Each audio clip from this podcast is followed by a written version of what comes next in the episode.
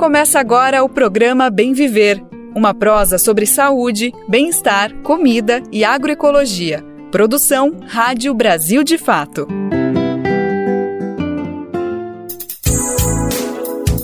E hoje é quarta-feira, dia 25 de outubro de 2023. É mais um Bem Viver entrando pela sua cabeça, atravessando as ondas do rádio, da internet e chegando para essa boa prosa nossa de cada dia.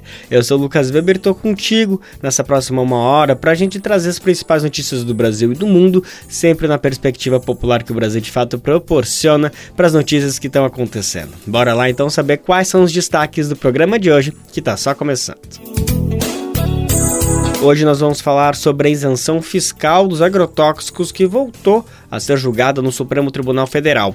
Os ministros da corte têm até a próxima sexta-feira, dia 27, para avaliar a proposta. Tem entrevista com o cineasta Edivan Guajajara do documentário Somos Guardiões, produzido pelo ator Leonardo DiCaprio eu conversei com o Edivan Guajajara sobre o filme que aborda a história de indígenas que lutam contra a invasão de madeireiros na floresta amazônica.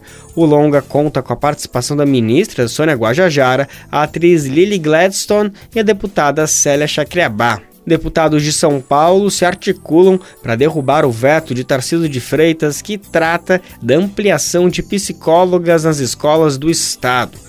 E ainda na edição de hoje, a gente vai falar sobre um casarão ocupado por artistas e ativistas em Belo Horizonte. O espaço que leva o nome de Luiz Estrela, morador em situação de rua assassinado durante as manifestações de junho de 2023, completa 10 anos. Atualmente, essa ocupação artística tem uma organização autogestionada e atividades culturais e políticas. A gente vai conhecer a história desse espaço daqui a pouco. É tudo isso agora no Bem Ver que está só começando.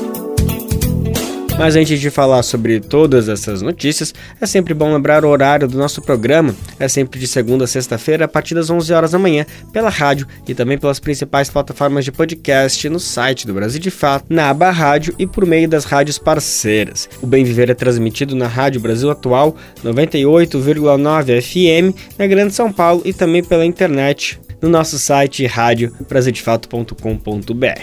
E também dá para ouvir no seu tempo, no seu jeito, a hora que você quiser. É só acessar o site do Brasil de Fato ou buscar o programa nas principais plataformas de podcast, além da rede de rádios parceiras que retransmitem o Bem Viver. Aqui a gente aproveita para lembrar que você pode participar dessa super rede, entrar junto com a gente nessa missão de colocar a voz do Bem Viver para todo o país. Se quiser se somar com a gente, vai em radiobrasildefato.com.br e lá você clica em como ser uma rádio parceira. Brasil de Fato 20 anos. Apoie e lute.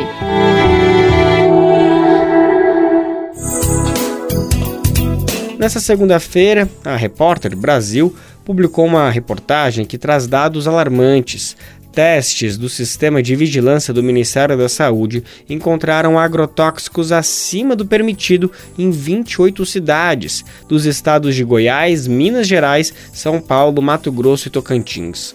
Essa situação representa um risco à saúde, de acordo com especialistas ouvidos pela Repórter Brasil, principalmente se a água contaminada for consumida de forma contínua. Dá para acreditar que o veneno, que deveria ser reduzido, tem incentivos fiscais no Brasil? Pois é, e não é pouco. O Supremo Tribunal Federal voltou a julgar a ação contra os incentivos tributários para os agrotóxicos. O que está em discussão é uma ação que pede a inconstitucionalidade da redução do ICMS e a isenção do IPI, que há décadas beneficiam as indústrias de agrotóxicos. E não é só no STF que essa discussão está rolando, não. A reforma tributária também tem esse tom. A princípio, ela deveria ser uma oportunidade de pôr fim nesses benefícios fiscais aos agrotóxicos e inverter a lógica beneficiando cadeias produtivas como da agroecologia. O lobby do agronegócio fez com que fossem mantidos os benefícios, mas uma quantidade menor. Com isso, pela reforma tributária que tramita no Senado, as isenções fiscais aos agrotóxicos chegariam a 60%. Atualmente, a isenção varia entre 60% e 100%. E essa mesma lógica pode ser aplicada também aos ultraprocessados.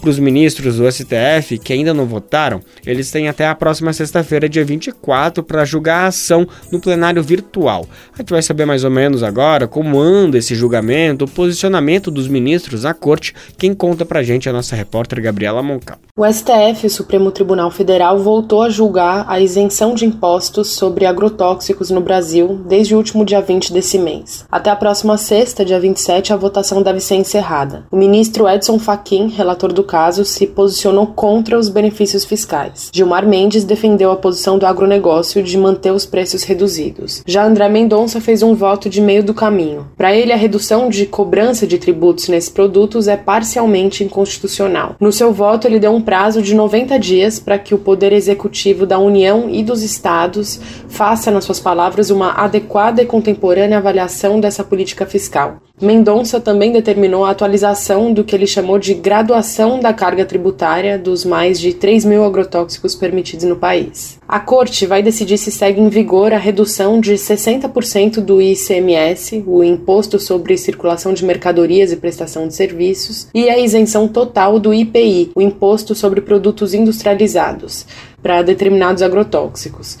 Segundo um levantamento da Abrasco, a Associação Brasileira de Estudos em Saúde Coletiva, essas vantagens fiscais ao agronegócio fizeram com que 10 bilhões de reais deixassem de ser arrecadados em 2017. O tema chegou no STF por uma ação ajuizada pelo PSOL em 2016. Nela, a legenda argumenta que a falta de cobrança de imposto destes produtos fere os princípios de capacidade contributiva, de seletividade e os direitos à saúde e ao meio ambiente ecologicamente equilibrado. A organização Terra de Direitos acompanha o caso na condição de amicus curiae e emitiu uma nota sobre o assunto. Um trecho cita que, enquanto o mercado de insumos químicos acumula lucro, a população e os agricultores sofrem da exposição e consumo intenso de agrotóxicos. Num outro trecho, a organização afirma que o sistema de saúde pública paga conta do tratamento das intoxicações agudas e crônicas resultantes da exposição aos agrotóxicos. O texto também destaca que o Estado deixa de arrecadar um importante recurso que poderia ser direcionado para políticas essenciais como saúde, educação e moradia. Também como amicus curiae, do outro lado, defendendo os benefícios econômicos para os setores que usam pesticidas,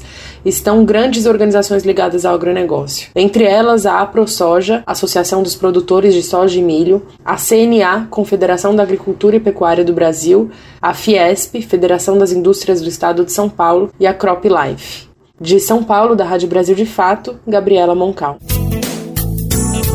Ainda sobre tributação, o Brasil arrecada menos com imposto sobre terrenos rurais do que a cidade de São Paulo com IPTU em apenas quatro bairros. Dá para acreditar, gente? É muito difícil de conseguir conceber essa discrepância. Só para ter uma ideia, se a gente comparar em 2022, o Brasil arrecadou 2 bilhões e 700 milhões de reais em tributo rural, enquanto que, por exemplo, a subprefeitura de Pinheiros arrecadou 2 bilhões e 800 milhões de reais com IPTU. Deu para entender, gente? Os dados são da Receita Federal e demonstram o quanto o agronegócio paga baixos impostos mesmo com o aumento da produção agrícola nos últimos anos. Quem conta pra gente a série histórica de impostos territoriais rurais e qual é a função é o nosso repórter Matheus Continho e quem conta pra gente é Daniel Lamir. A arrecadação em impostos rurais no Brasil no ano passado foi menor que o IPTU da subprefeitura de Pinheiros, na capital paulista. O valor do ITR, Imposto Territorial Rural no país, em 2022 foi de 2,7 bilhões de reais, de acordo com a Receita Federal. Ao mesmo tempo, a subprefeitura de Pinheiros, que abarca quatro bairros da região oeste de São Paulo, arrecadou 2,8 bilhões de reais em IPTU no mesmo período. Os números ajudam a entender como a tributação dos terrenos no campo no Brasil é baixa mesmo com o aumento da produção agrícola nos últimos anos. Além disso, o cenário acaba prejudicando também a distribuição mais justa de terras no país. Um dos objetivos do ITR é servir de base em critérios objetivos de produtividade, com a maior alíquota incidindo justamente nos terrenos menos produtivos. Essa é uma forma de desestimular a manutenção de propriedades improdutivas apenas para especulação financeira e possibilitar o aumento da oferta de terras. A lógica do imposto segue a mesma adotada pelo Reino Unido, instituído no século XVIII e que contribuiu para a realização da reforma agrária naquele país. Considerando a série histórica da arrecadação da Receita Federal desde 1995, o ITR nunca representou mais que 0,3% do total da arrecadação no país. Instituído pela primeira vez em 1891, o ITR foi mantido na Constituição de 1988 como um tributo federal e cuja arrecadação é dividida em 50% com os municípios. Uma das alterações mais significativas do tributo ocorreu após o massacre de Eldorado dos Carajás, ocorrido em 1996. Na época, uma ação da Polícia Militar do Pará assassinou 21 camponeses. Eles protestavam pela desapropriação de uma fazenda onde havia 3.500 famílias sem terra acampadas. Naquele ano, o governo promulgou uma lei que ampliou o teto do ITR de 4,5% para 20% e que segue vigente até hoje. Com isso, o tributo, que tem uma escala progressiva, tem atualmente alíquotas que variam de 0,03% a 20%. Além disso, uma emenda constitucional de 2003 possibilitou que os municípios recebam toda a receita do ITR de seu município. A arrecadação baixa ocorre justamente devido à fiscalização precária da produtividade dos terrenos. Também pesa o fato de essa produtividade ser autodeclaratória, isso é, o próprio contribuinte declara o que produz e a Receita cobra com base nisso. Representantes de movimentos sociais do campo e peritos que atuam no setor afirmam que muitas vezes as declarações são alteradas para baixar o imposto. Além disso, os índices utilizados para aferir a produtividade agrícola das terras são de 1975 e nunca foram atualizados. É neste contexto que o MST, Movimento dos Trabalhadores Rurais Sem Terra, levou à necessidade de se atualizar os indicadores. Em reuniões com os ministros do Planejamento, Casa Civil, Desenvolvimento Agrário e Secretaria-Geral da Presidência, realizadas de 16 a 18 deste mês em Brasília, o movimento cobrou um procedimento mais efetivo do ITR. Nos encontros, o governo sinalizou que vai incluir as pautas do movimento no orçamento, mas, como mostrou o Brasil de fato, o orçamento previsto para a reforma agrária no ano que vem é menor de todas as gestões petistas até aqui e representa um quinto do que o MST reivindica como necessário para assentar as 65 mil famílias que vivem hoje de forma precária em acampamentos do movimento do Recife, da Rádio Brasil de Fato, com reportagem de Matheus Coutinho. Locução Daniel Lamir. Agora no Bem Viver a gente vai falar sobre um documentário, sobre um filme, um longa-metragem que está circulando pelo Brasil, recentemente estreou no Rio de Janeiro e tenho certeza que vai circular bastante por todo o país, até porque já foi bastante veiculado fora do Brasil, em outros países, muito bem prestigiado. Então, eu tenho certeza que a população aqui no Brasil está aguardando ansiosa para ver esse documentário. Eu estou falando do documentário Somos Guardiões. É um documentário produzido por Edivan Guajajara, que tem um apoio internacional de uma estrela bem famosa lá de Hollywood. Leonardo DiCaprio faz parte também dessa produção, ajudou, apoiou a fazer com que esse documentário chegasse aí a todo o Brasil. A gente vai falar justamente com um desses responsáveis, com Edivan Guajajara, quero já te cumprimentar, parabenizar por essa produção é, estou ansioso para falar com, contigo sobre essa produção, Edivan. Obrigado pela tua disponibilidade. Obrigado eu pelo convite, né? Por estar aqui conosco e também agradecer vocês pelo tempo de estarem aqui para debatermos sobre o filme e também, né, ter essa oportunidade de saber de como que aconteceu todo o processo aí das gravações, dos bastidores desse, desse projeto que está ganhando o mundo aí, né? Quem sabe a gente concorra a vários festivais e quem sabe a gente possa concorrer também a grandes premiações. Ótimo, vai sim, vai com certeza. É, quero saber justamente sobre esses bastidores, Edivan. Mas antes de falar um pouquinho da produção em si, eu queria que você se apresentasse um pouquinho e falasse também um pouquinho do povo Guajajara, porque muito antes dessa produção chegar, a gente já sabia que existia essa mobilização, esse, essa auto-organização do povo Guajajara para proteger seu próprio território por conta da ineficiência do Estado brasileiro de impedir que invasores entrassem na terra indígena. A gente já estava ouvindo falar sobre sobre essa, essa autogestão, esse autopoliciamento, digamos assim, que o povo Guajajara estava proporcionando, que é um dos focos do documentário. Então eu queria te ouvir um pouquinho que tu apresentasse quem, quem são esses guardiões que, tão, que são os protagonistas desse documentário. Então, é, eu sou de Ivan Guajajara, sou do povo Guajajara aqui do estado do Maranhão, é, do território indígena Araribóia. Né? O território indígena Araribóia é um território que abrange é, quase 14 mil, 14 mil hectares né, de extensão, e, e também é um território que não só os Guajajaras que habitam nesse território, mas também tem os, os povos Auá, que o povo Auá é um povo que ainda não tem contato, né, nem mesmo com os próprios Guajajara, é um povo que vive dentro do território, que mas não tem contato com uma outra civilização, a não ser o grupo deles. E a gente conta a história, né, de quem está no território, né, que são os guardiões e do porquê. Por que, que os guardiões né, tanto é, faz, fazem essa proteção territorial, por que, que eles defendem tanto é, esse território.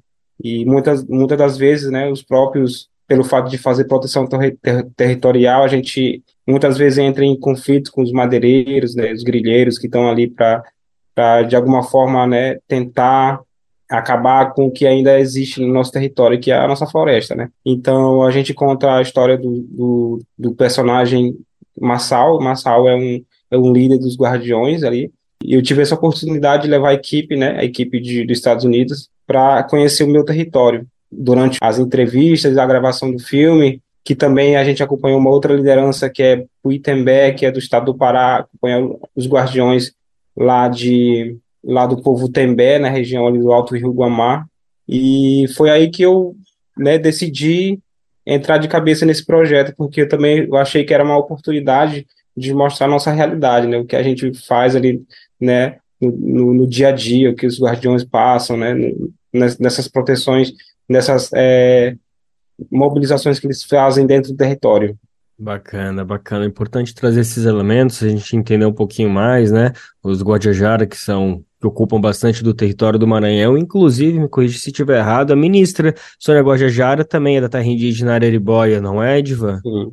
Sim, inclusive a gente estava ontem no território Araribóia, né, acompanhando uma festa cultural da menina moça e também a festa dos rapazes, que é uma festa tradicional do povo Guajajara, que essas festas acontecem uma vez por ano e tive a oportunidade de estar ontem na aldeia juntamente com a ministra Sônia Guajajara e, e na, na aldeia dela mesmo, né? Que é a aldeia Lagoa Quieta, ali, proximidades da aldeia Jussaral. Estivemos lá acompanhando esse evento.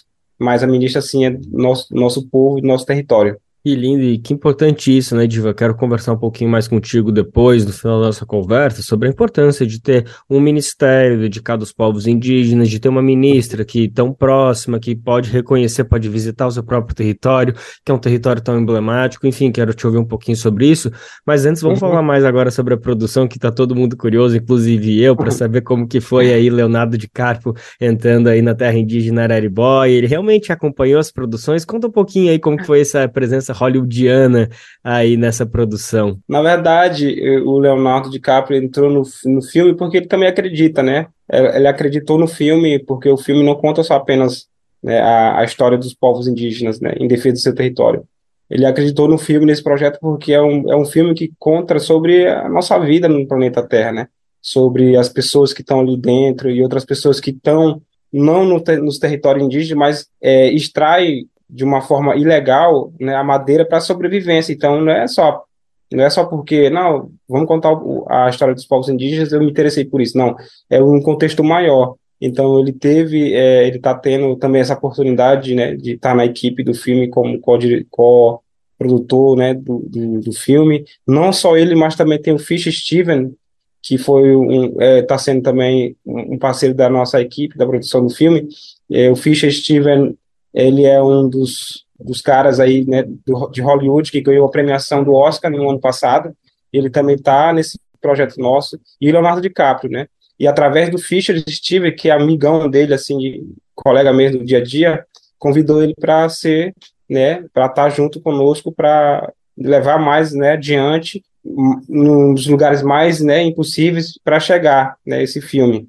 Então, foi essa participação dele, a gente às vezes tem reuniões, né, online e fala sobre a campanha de impacto, né, de como que a gente vai fazer os filmes, os próximos lançamentos. E na próxima semana estou indo de volta para Londres, né, para fazer um festival junto com a equipe lá para a gente, né, quanto mais visibilidade tiver o filme, melhor para nós. E ótimo, hein, Divan? Daqui a pouco, então, eu já tenho que afinar meu inglês aqui para falar contigo, mas enquanto a gente ainda consegue falar contigo aqui em português, deixa eu aproveitar para seguir nosso Eu prefiro papo. até em português. Não, Divan, a gente fica brincando aqui, é claro que a gente fica emocionado e feliz de claro. saber dessas presenças dessas pessoas de fora aqui, tendo, dando apoio, dando suporte financeiro, mas na verdade o que importa é que vocês, como você estava contando, que vocês tiveram essa mobilização por conta própria, não teve um incentivo uhum. do Leonardo DiCaprio nem de ninguém para fazer esse documentário começar. Foi uma iniciativa uhum. de vocês que vocês perceberam a partir de uma outra mobilização já de vocês, do próprio povo Guajajara, né? Então eu queria te ouvir um pouquinho mais sobre essa importância de a gente poder documentar, de poder registrar esses momentos tão importantes, essas mobilizações que com certeza são históricas, é, por exemplo, da população Guajajara, mas que esses registros aconteçam pelos próprios indígenas, pelos próprios parentes, que a gente não tenha que depender dessas pessoas de fora para chegar e apoiar. Claro que sempre são bem-vindas apoios, ajudas, claro. né? Mas o que precisa é que as pessoas tenham essa própria iniciativa e as condições de fazer. Como que é, como que você enxerga essa questão, Edivan? Então, é de suma importância mesmo, né? E a, a minha participação nesse projeto, como indígena, né, contar a nossa própria história, foi fundamental. Eu estar né, dentro desse projeto. E também, além de ser o filmmaker, fotógrafo, né, também a gente, eu sou co-fundador da rede de comunicação indígena, que é a mídia indígena hoje. Antigamente a gente, nós tínhamos um, um mídia índia, a gente mudou o nome, né, para o mídia indígena. Eu também sou um, um dos cofundadores né, dessa rede de comunicação, que é uma rede que, que conta a história somente dos povos indígenas, né, o, o que é que se passa nos seus territórios. A gente leva da forma mais clara, né, e repassar para outras, para as pessoas que desconhecem da nossa realidade.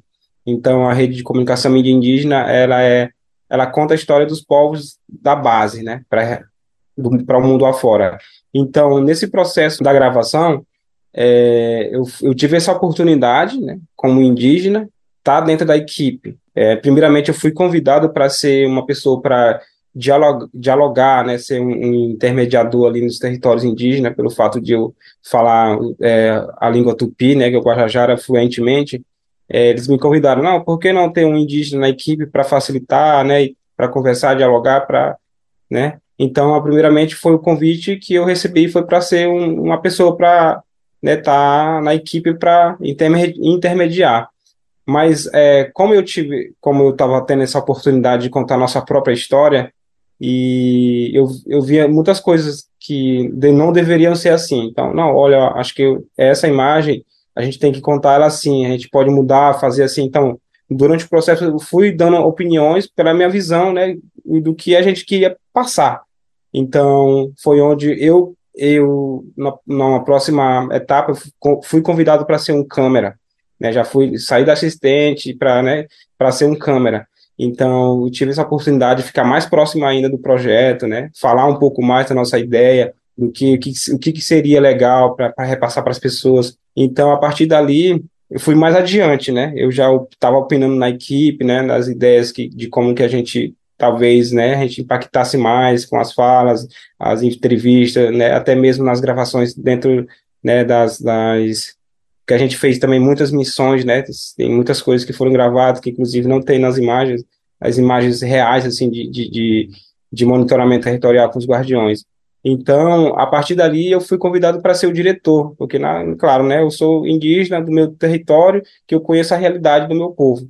E os americanos vieram, né, como você mesmo diz, a gente não pode dizer que não pode né, aceitar a ajuda dos, dos caras que estão vindo de fora. Então, a gente, eu como indígena, né, fui ali, né, fui dando minha visão também, eu conheço um pouco, né, da, da, da do mundo aí de, do cinema, né, e foi aí que eu, eu recebi o convite para ser um diretor do filme. Então, e foi na época também da pandemia, né? Porque eles tinham que voltar para os Estados Unidos porque não, não podia mais ficar muito tempo aqui.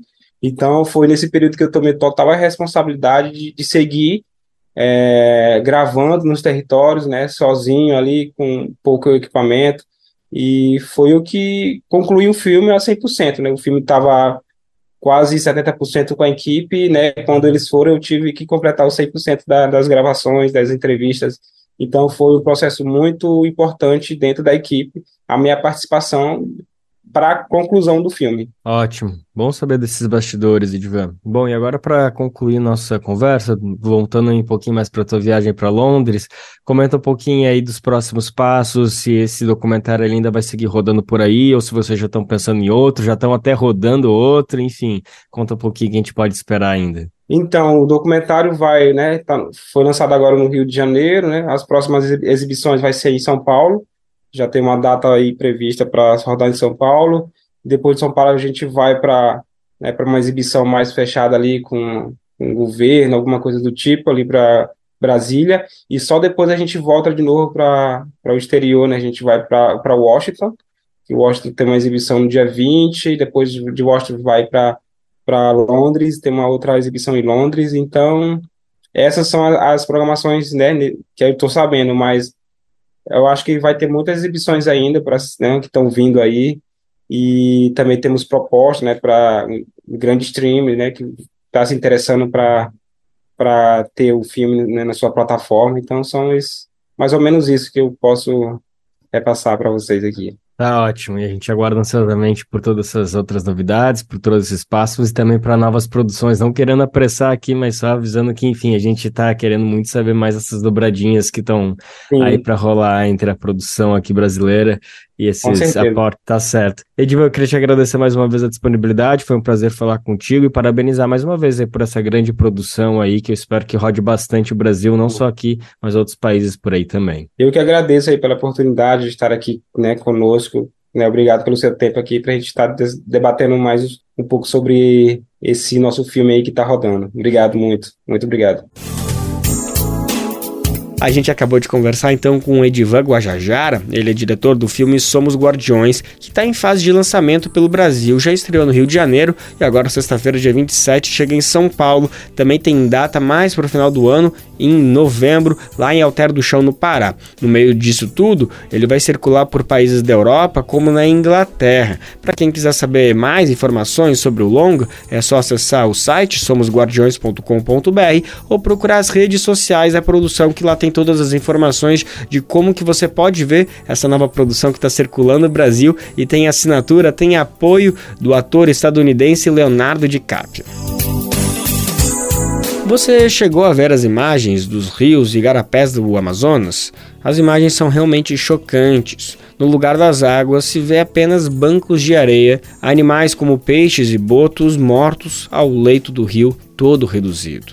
As secas e as cheias são fenômenos normais do cotidiano de quem vive na Amazônia, porém, essa seca que atinge o Amazonas de forma diferente desse ano faz com que rios gigantes do Amazonas continuem em níveis muito, muito baixos e justamente por conta dessa estiagem severa que atinge o estado nas últimas semanas. A gente vem falando aqui no programa sobre os impactos ambientais e hoje a gente vai trazer mais sobre a relação econômica para a região, como vem afetando. A gente vai conferir agora na reportagem da Rádio Agência Nacional. Em meio ao agravamento da seca no estado do Amazonas, alguns rios importantes que cortam o estado continuam com baixa nos volumes. Após registrar na semana passada a pior cota em 121 anos, o nível de águas do Rio Negro continua caindo, chegando a 12,89 metros nessa segunda-feira no porto de Manaus. A diminuição do nível do rio está colocando em risco a qualidade da água potável em várias cidades e dificultando a navegabilidade em vários trechos, além de causar a mortandade de peixes e comprometer a pesca para a subsistência. Desde o fim de abril, o nível do Rio Negro tem sofrido uma diminuição progressiva e, segundo o Serviço Meteorológico do Brasil, na capital amazonense, o Rio Negro só deve começar a subir na segunda quinzena de novembro. Para tentar diminuir os impactos econômicos, o DENIT, Departamento Nacional de Infraestrutura de Transporte, começou nesta segunda-feira a dragagem no trecho do Rio Amazonas, conhecido como Costa do Tabocal, próximo ao município de Itacoatiara, que fica a cerca de 270 quilômetros de Manaus. A informação foi confirmada via redes sociais pelo secretário de Desenvolvimento Econômico, Ciência e Tecnologia do Amazonas, Serafim Correa. A ideia é aumentar o nível de profundidade do rio, permitindo que navios cargueiros com os insumos para abastecer as indústrias da Zona Franca de Manaus cheguem até o seu destino. Também será feita uma dragagem no rio Solimões. Elas fazem parte de um pacote de ações anunciado pelo governo federal para o enfrentamento aos impactos da estiagem no estado. Atualmente, 59 dos 62 municípios amazonenses estão em situação de emergência, com mais de 630 mil pessoas impactadas por esta, que já é considerada a maior seca da história do estado. Da Rádio Nacional em São Luís, Madison Euler.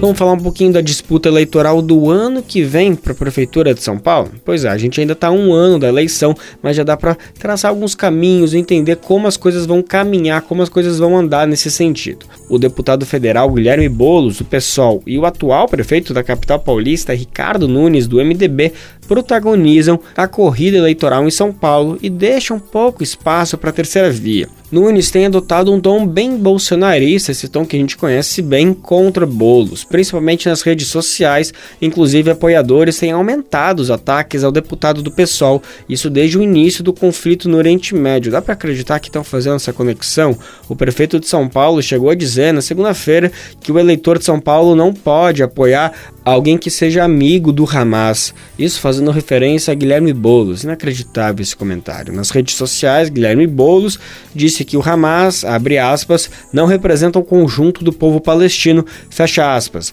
e que se solidariza com as famílias das vítimas, tanto israelenses quanto palestinas. Apesar desses ataques infundados de Nunes, as pesquisas eleitorais mostram Boulos, Guilherme Boulos na frente da corrida eleitoral. Vamos entender melhor que cenário é esse? O nosso repórter Igor Carvalho produziu um material explicando e eu vou trazer para a gente esses detalhes que estão na reportagem.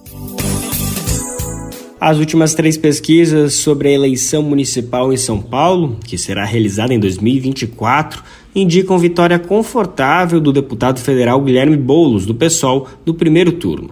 Há um ano do pleito, os adversários do pessoalista começam a ganhar forma. O principal deve ser o atual prefeito Ricardo Nunes, do MDB, que buscará a reeleição. Além dele, a deputada federal Tabata Amaral, do PSB, tem dado entrevistas como candidata. O também deputado Kim Kataguiri, do União Brasil, venceu as prévias do Movimento Brasil Livre, mas ainda terá que encarar a disputa interna em seu partido. Outros nomes são especulados na corrida eleitoral, como o vereador Fernando Holliday, do PL, e o ex-governador de São Paulo, Rodrigo Garcia, do PSDB. O que parece certo é que o PT não terá candidato à prefeitura paulistana pela primeira vez desde a redemocratização do país a um acordo dos petistas para que Boulos lidere a frente de esquerda na eleição. Assim sendo, Boulos deve herdar o eleitor petista, número relevante se considerarmos a vitória do presidente Luiz Inácio Lula da Silva do PT em 2022. Na época, na cidade de São Paulo, o petista venceu seu adversário, o ex-presidente Jair Bolsonaro, do PL, por 53 a 46% dos votos no segundo turno. Esta margem foi mais confortável que o resultado nacional, que terminou em 50 a 49%.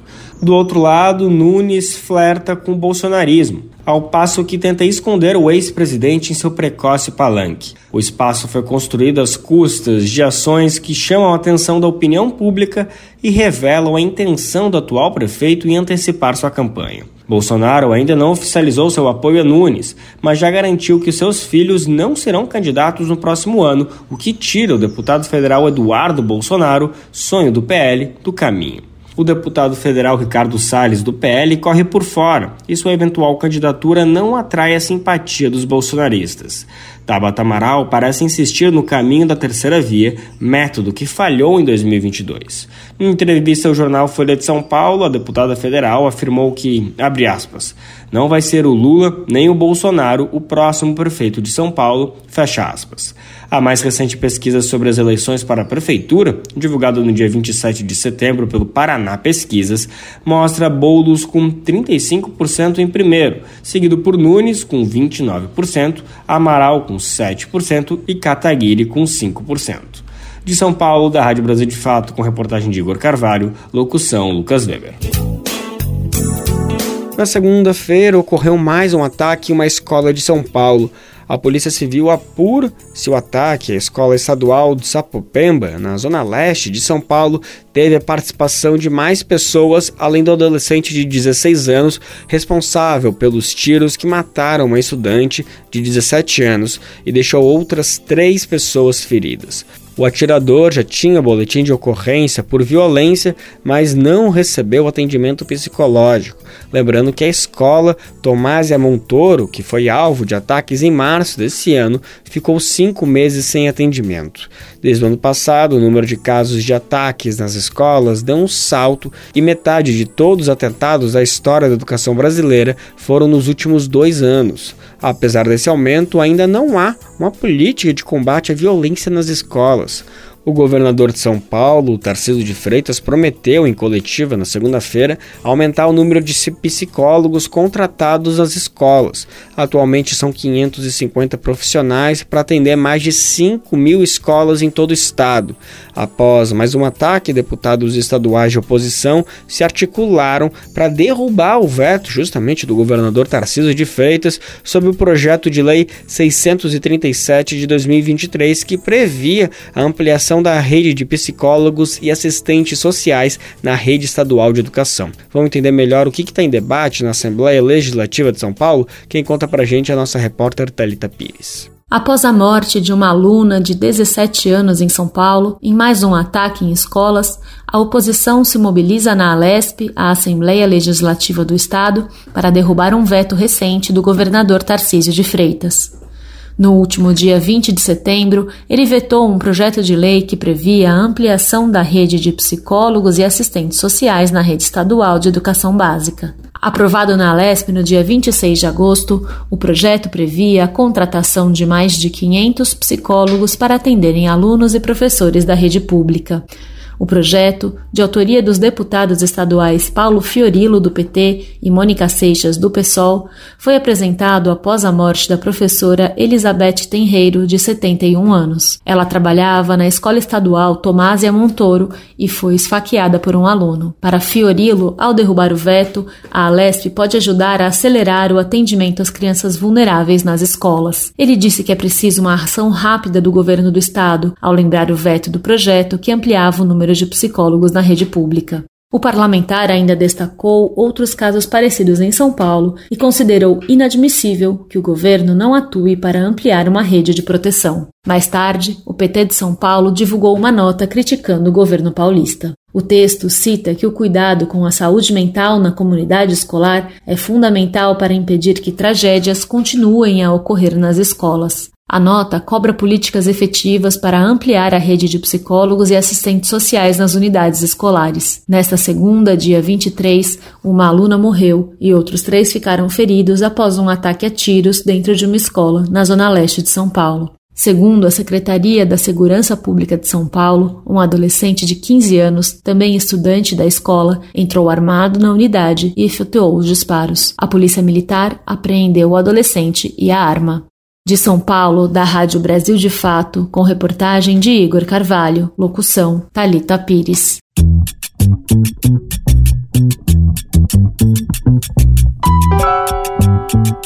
Oi, pessoal. Eu sou Rosana Fernandes, da Coordenação Política Pedagógica da Escola Nacional Florestan Fernandes. E hoje eu tenho um convite especial para você.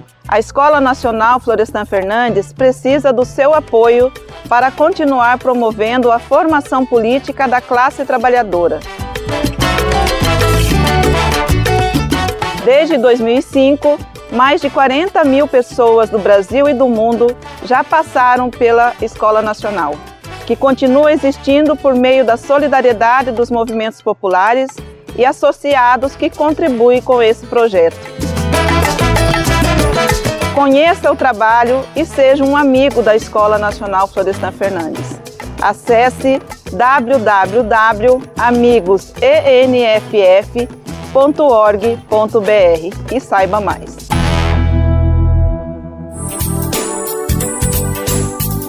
Trabalhadores da General Motors, em São Paulo, entraram em greve por tempo indeterminado nas fábricas de São José dos Campos, São Caetano do Sul e Mogi das Cruzes. Os metalúrgicos reivindicam que a montadora cancele uma demissão em massa feita pela empresa. Os 4 mil trabalhadores da fábrica de São José dos Campos dizem só voltar ao trabalho com a readmissão dos colegas de trabalho. Isso porque a empresa GM descumpriu um acordo com os trabalhadores de layoff. A gente vai saber mais detalhes da, dessa reivindicação. Quem conta pra gente é Daniel Lamira. Nesta segunda, dia 23, a fábrica da GM, General Motors, em São José dos Campos, São Paulo, amanheceu parada os cerca de 4 mil metalúrgicos responsáveis pela fabricação de 150 carros por dia entraram em greve por tempo indeterminado. A decisão de cruzar os braços veio depois que, no último sábado, dia 21, a multinacional estadunidense fez demissões sem comunicação prévia. A medida descumpriu um acordo firmado com o sindicato. De acordo com os grevistas, a produção só vai voltar depois que as demissões nas fábricas da GM em São José dos Campos, São Caetano do Sul e Mogi das Cruzes forem revertidas. Apesar de questionada, a montadora não informou a quantidade de trabalhadores desligados e, em suas palavras, a adequação é necessária. As demissões aconteceram por telegramas e e-mails.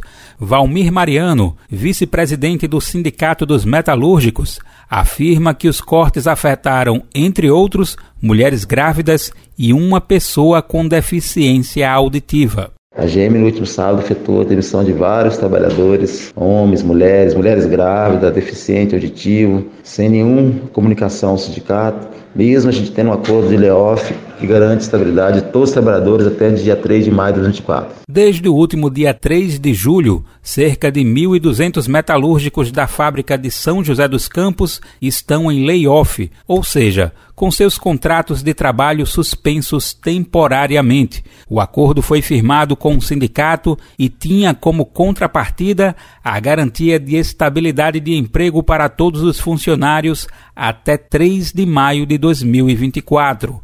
Em nota ao Brasil de Fato, a empresa não comentou a quebra de acordo e informou que, abre aspas, a queda nas vendas e nas exportações levaram a General Motors a adequar seu quadro de empregados, fecha aspas. A GM diz ainda que esta medida foi tomada após várias tentativas atendendo às necessidades de cada fábrica, como layoff, férias coletivas, day offs e proposta de programa de desligamento voluntário. Esta última foi apresentada pela empresa na fábrica de Mogi e rechaçada pela categoria. A gigante do setor automotivo disse entender o impacto que esta decisão pode provocar na vida das pessoas, para quem as demissões permitirão, aspas, que a companhia mantenha a agilidade de suas operações, garantindo a sustentabilidade para o futuro. Fecha aspas. Valmir Mariano, por sua vez, lembrou o acordo de layoff. Esse acordo de layoff foi simplesmente para superar qualquer crise de venda, de exportação que a empresa está alegando. Então não tem motivo nenhum para a empresa fazer essas demissões. Além deste acordo, uma nota do sindicato afirma que a GM descumpriu a legislação que obriga empresas a abrirem negociação com um sindicato da categoria antes de realizarem demissão em massa. Desde junho, montadoras de carro no país tiveram 800 milhões de reais em incentivo do governo federal em forma de isenção de impostos. O programa criado pelo presidente Lula para subsidiar carros populares e estimular a indústria automotiva não veio acompanhado de contrapartidas relacionadas à garantia de empregos ou metas de produção. Além disso, os lucros da General Motors no Brasil estão numa crescente. De acordo com a própria empresa, no segundo semestre deste ano, houve um salto de 59% em relação ao mesmo período de 2022. O Sindicato dos Metalúrgicos afirmou que vai enviar um ofício aos governos federal, estadual e municipal convocando uma reunião para pensar em medidas para reverter as demissões do Recife, da Rádio Brasil de Fato, com reportagem de Gabriela Moncal. Locução Daniel Lamir. Vamos falar de desinformação, de fake news? Como você tem consumido informações referentes ao conflito entre Israel e Hamas? É, pelas redes sociais, portais de notícias, WhatsApp, enfim. Nas últimas semanas, a repercussão do conflito no Oriente Médio desencadeou uma onda de notícias falsas na internet, além de gerar pânico na população a informação acaba se transformando em uma arma de guerra e, em alguns dos casos, há uma incitação da violência contra judeus e palestinos. E como lidar com essa desinformação? Quem vai trazer algumas dicas pra gente é o professor titular da USP, Glauco Arbix. Ele falou com a Rádio USP e a gente vai saber agora essa conversa. Observatório da Inovação, com Glauco Arbix. Professor Glauco Arbix, o senhor está na Europa. Nos conte qual é o clima desta guerra entre Israel e o Hamas por aí. Bom dia. Bom dia, da Rádio Bom dia, Sandra. Bem que poderia ser um dia melhor. Eu falo aqui de Paris, na França, onde o nervosismo é sensível nas ruas, nas conversas de bar e entre especialistas. O tema, evidentemente, é a guerra de Israel contra o Hamas na região eh, da Palestina, lá no Oriente Médio. Aqui na França, a sucessão de manifestações, ameaças de bomba e atos de hostilidade contra judeus e muçulmanos, que já eram frequentes, elas se multiplicaram com o ataque terrorista do Hamas contra civis e a forte retaliação militar israelense que bombardeia incessantemente a faixa de Gaza e asfixia mais de 2 milhões de palestinos. A natureza da guerra, eu acredito, mudou. Pode mudar ainda mais, não somente pelos drones, mísseis, bombas e escudos de proteção fantásticos que a cada minuto escrevem um roteiro de destruição, mas também por conta de uma guerra que está sendo travada fora dos campos de batalha tradicionais. Veja, há muito que se sabe que nas guerras a primeira vítima é sempre a verdade.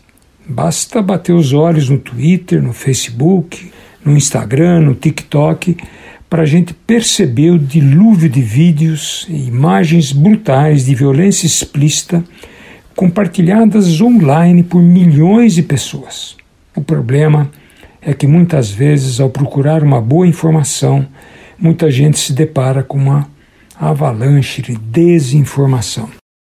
Graças, evidentemente, às plataformas de inteligência artificial, mantidas por grandes empresas de tecnologia que não conseguem, algumas vezes nem mesmo pretendem, retirar do ar fake news relatos inventados, distorções de imagens, vídeos, notícias e depoimentos que só existem para gerar uma profusão de versões e semear a confusão.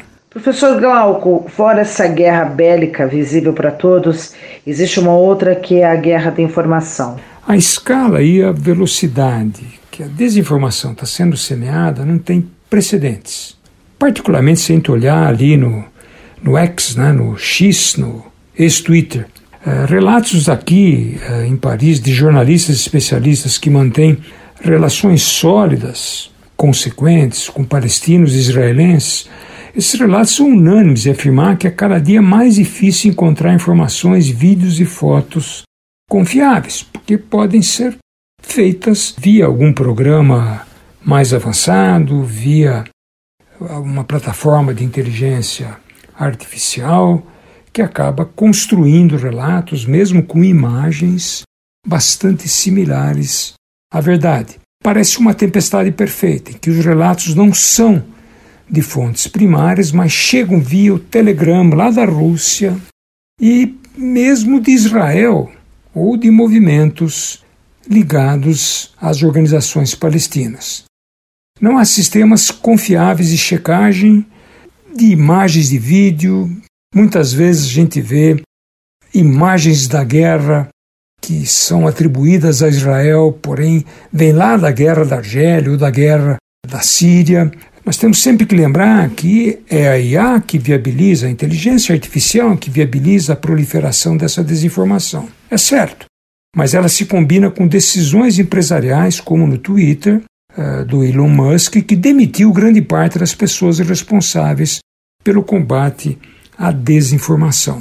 A guerra ela molda uma realidade de pânico e faz com que o público fique, nós todos fiquemos à mercê da, de informações que a gente não pode confiar, como se houvesse um apagão da informação confiável. É, é fundamental que haja combate contra a distorção de modo a recompor a verdade dos fatos. O bom jornalismo mostra que é insubstituível. Cuidem-se todos. Procurem conferir suas fontes um abraço de coragem nesse mundo cada vez mais perigoso. Eu sou Sandra Capomatto, você ouviu o professor Glauco Arbix. Observatório da Inovação, com Glauco Arbix. Há 10 anos, artistas e ativistas ocuparam um casarão antigo na cidade de Belo Horizonte, que se transformou em um espaço de arte e política. As atividades culturais envolvem o debate de temas como cidadania, defesa dos direitos humanos, práticas econômicas solidárias e a participação popular. O espaço leva o nome do poeta Luiz Otávio da Silva, mais conhecido como Luiz Estrela. Ele era uma pessoa em situação de rua que era amigo de muitos, principalmente de artistas e dos habitantes do centro da capital mineira. Luiz Estrela foi assassinado em 2013 durante as manifestações das jornadas de junho. O crime nunca foi investigado. A gente vai saber mais detalhes desse espaço que homenageia Luiz Estrela agora com a nossa repórter diretamente de Belo Horizonte, Ana Carolina Vasconcelos.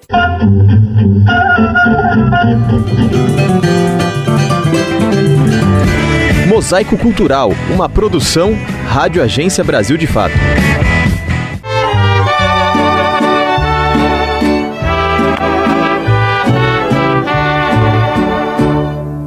Quem passa pela rua Manaus, no bairro São Lucas, em Belo Horizonte, logo tem a atenção tomada pelo grande casarão que atualmente abriga o espaço comum Luiz Estrela.